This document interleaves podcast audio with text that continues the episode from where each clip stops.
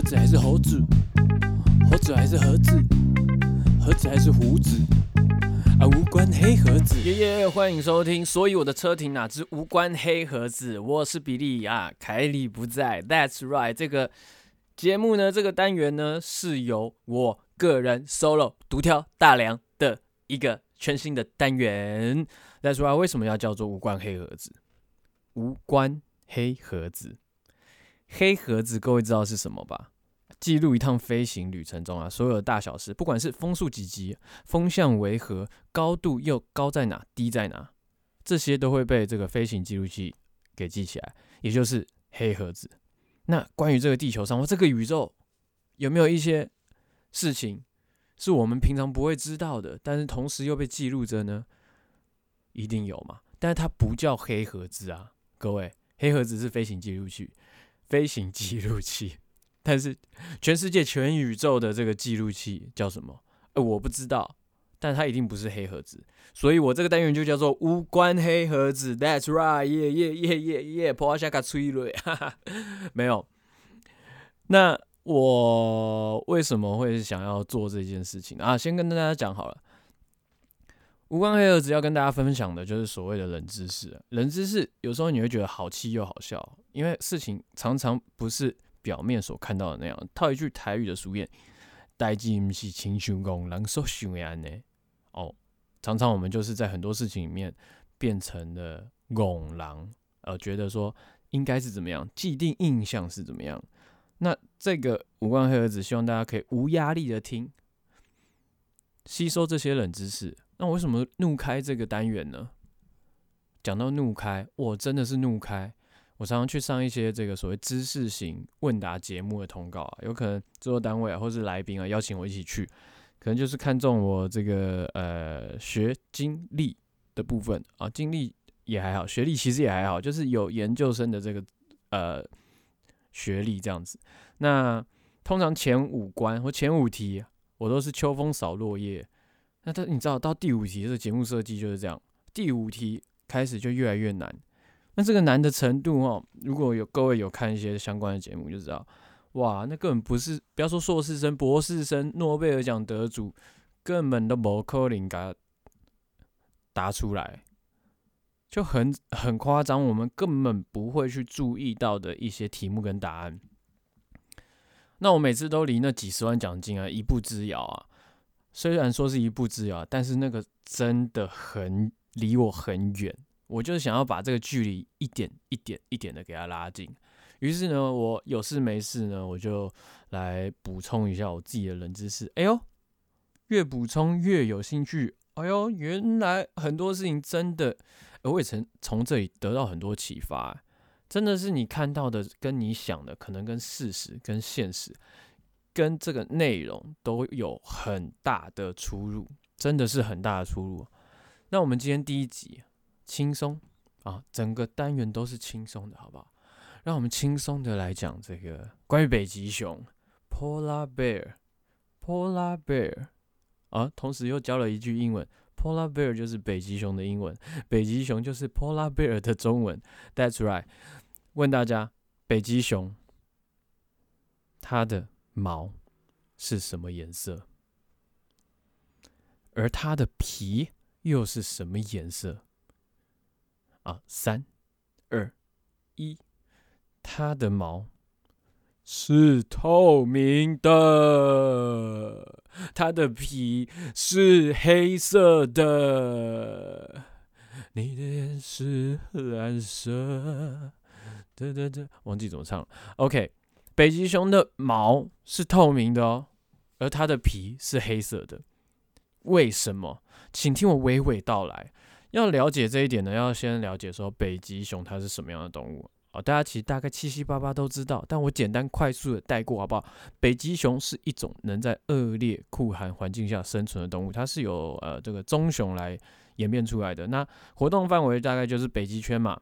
那最难可以到加拿大、阿拉斯加、那俄罗斯、挪威、丹麦这些。那它被定义定义啊，一般算它，把它算在是这个独居动物啦，因为它除了养育小熊的母熊，或者是交配期的时候，公哥跟母的会在一起之外呢，其他它们几乎都是独自活动，到处捕猎。哦，好像蛮蛮就是没有在组团的就对了哈，他们都是打这种 solo 战的啦。那也就因为这样呢，他们的这个独自谋生的能力啊，就非常的重要。那刚提到了，他生活在这么冷的地方，这么酷寒的环境，他总要。有它身体上一些构造的特点嘛？这些特点啊，我们可能真的都没想到。刚刚提到毛是透明的，那皮是黑色的，为什么？可想而知，是因为了热能的吸收。那我们知道，动物的毛皮啊，其实它是一个阻隔的作用哦。毛皮本身的摩擦会散发出微小的热能，没错。但是呢，最主要它是阻挡它这个。热量的流失，所以我们看到北极熊的毛它是非常长的，它顶多露出来的就是它的脚掌跟它的鼻头，所以你从这些小地方可以看得出来说，哦，它的皮是黑色。那为什么是黑色呢？黑色我们知道它是有助于辐射热的吸收啊，这边的辐射热应该是啊紫外线，而不是红外线哦。红外线可能没有啊，它的穿透力啊没有到那么厉害。那黑色主要是吸收辐射紫外线呐，所以夏天穿黑的会特别热，穿白的啊就比较凉爽一点呢，这是有根据的啊，它中间会有温度的差别。那所以北极熊它为了要生存，它就是热能跟热量的保持跟吸收就是一件非常重要的事情，所以它的黑皮肤就是为了热能的吸收。那光光纤般的毛啊。就是透明的，是有利于光线的穿透。那同时呢，它也是可以增加它紫外线吸收热能的这个效率。所以毛是透明的，另外一方面它又有阻隔热量流失的这个效果。所以北极熊的毛呢，才会是这个透明的，那它的皮才会是黑色的啊。这个算是它的为什么我们看起来会是白色？可想而知，它是这个。反射阳光，然后再到我们的肉眼，我们的肉眼再经过视神经，视神经再经过大脑，给它解读出来，它是白色，而实际上它是透明的。